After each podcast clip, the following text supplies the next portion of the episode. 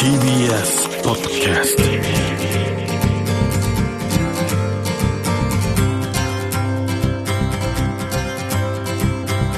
おはようございます。石川みです。日曜日のこの時間関東2500個の酪農家の皆さんの協力でお送りするこの番組。6月は牛乳月間絞りたての話題をお届けします。石川み Dairy Life そう6月は牛乳月間なんですけどもそして去る6月1日はね FAO 国連の FAO が定めたワールドミルクデーという日で世界中でねいろんなイベントがやってたんですけども新しい草が伸びて牛たちは思う存分今新しい青い草をむしゃむしゃ食べてます。そんな生命力あふれるこの時期のミルクそしてこれをもたらす命や自然働く人々に感謝の気持ちを持って改めて美味しい牛乳をね味わってほしいというこの牛乳月間なんですけどもえー、日本でもさまざまなイベントが行われています。先週紹介しました千葉県昨日からもうスタートしてまして今日までです。千葉県北総花の丘公園で行われるミルクフェスティバルをやってます。そして埼玉でも決定しました。6月11日来週の土曜日ですね。埼玉県子ども動物自然公園でミルクフェアを開催します。ミルク親父のこれ恒例ですね。ニューミュージックライブ。そしてバター作り体験。牛乳をテーマにした子どもの絵画作品の展示そして牛乳パックをリサイクルしたトイレットペーパーがもらえるクイズなど盛りだくさんで自然の中でね楽しめるということになってますけれども。そしてこの番組でもやります。来週6月12日から週替わりでこの番組でお邪魔してきた牧場の直送牛乳を使ったカフェオレを駒沢の有名店プリティシングスで特別販売してもらいます。おはようございます。駒沢 Pretty Things の小林です。 Pretty Things は駒沢公園の近くにあるコーヒーレコードショップです。オーナーが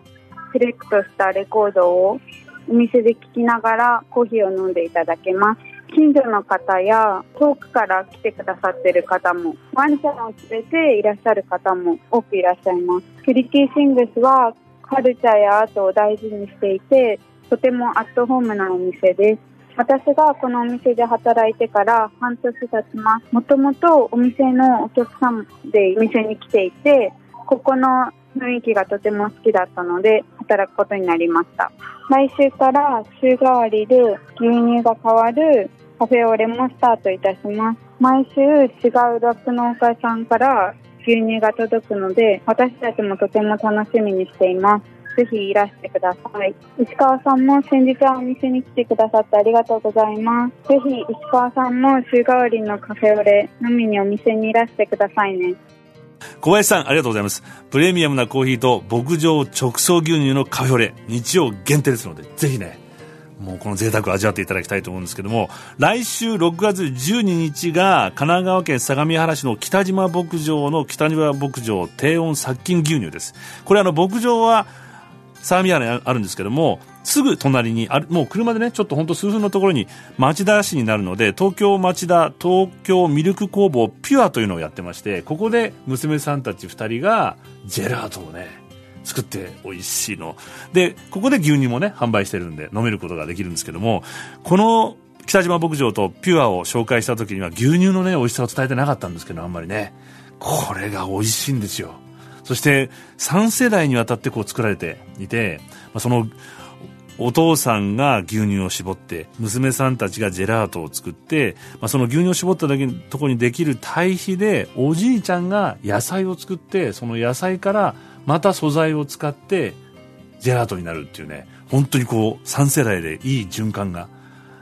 その中心にあるのがこの牛乳なんですよね。ぜひこのイメージを持ちながら味わっていただきたいと思うんですけども、続いて、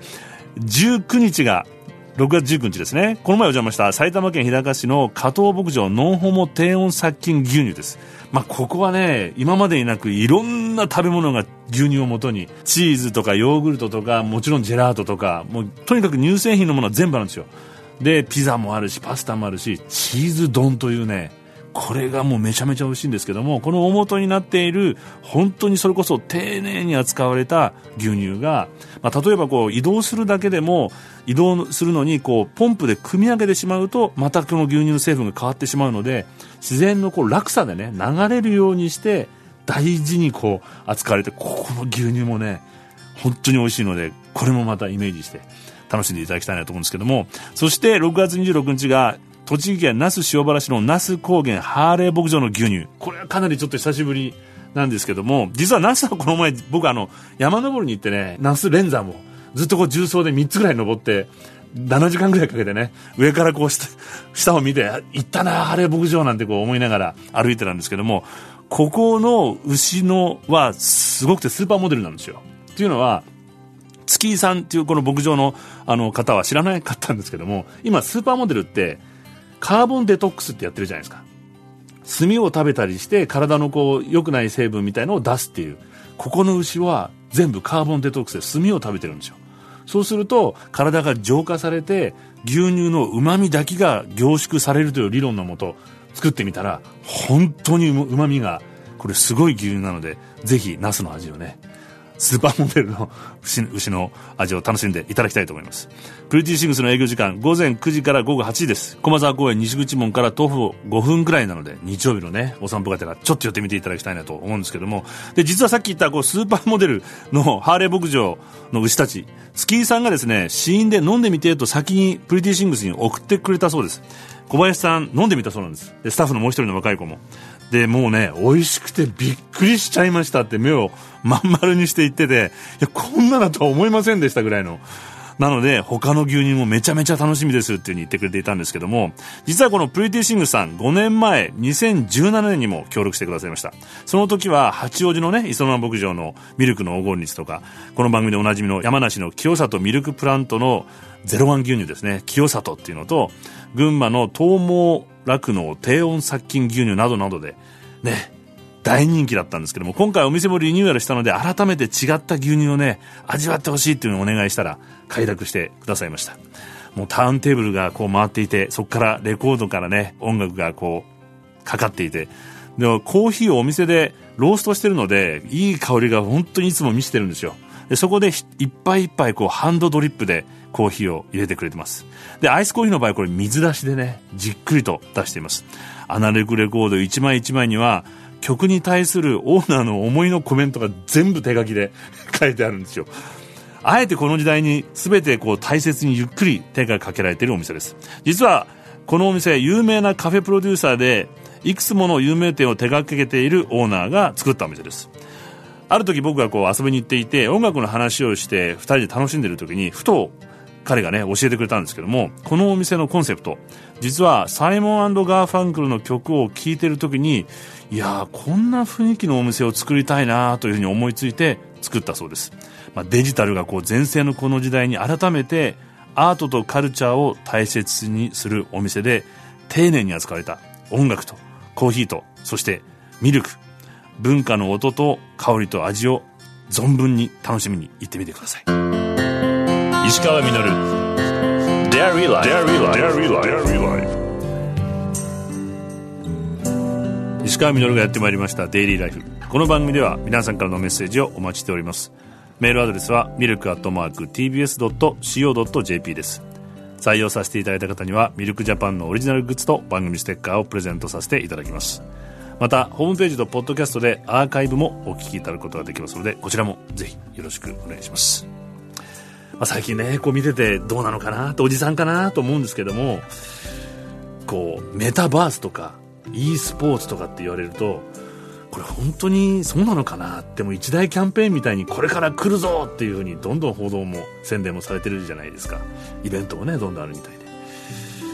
でもどうもこうなんか大きな産業に人が飲み込まれていくような気がして人間の方がこう消費されていってしまうんじゃないかなっていう気が僕はね感じてしまったりもするんですけれども今までのこう世代とか今までの時代っていうのはこう利便性とか利益とかあるいはそうしたこう技術っていうものを追い求めてばかりいて人間がこう追いついていくっていうようなね感じもあって反映してきたのかもしれないですけどもこれではもう行き詰まっていくんじゃないかなって気が感じてしまっていましてこういうのって次から次へと出てくる全て一過性のもので何が永続的な文化なのかということを今見極める時なんじゃないかなっていうふうに思っています。僕なんかこう牧場を訪れるたびに食べ物とを生産している場所だけではなくて、まあ、他の生命と共生しているこう酪農という文化っていうのをね感じてこういうものは本当に永続的に伝えて残していかなきゃなってことを思ったりしてるんですけども。あの先ほどのサイモンドガーファンクルの話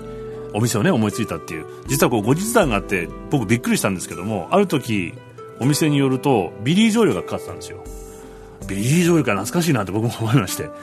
まあ、20代の若いまた女性のスタッフに若いのにこういうのいいの？どうどういう風に聞こえるの？って聞くといやなんだか分かんないですけどこのお店の雰囲気に合うんですよという感覚だけで選んでるそうなんですね。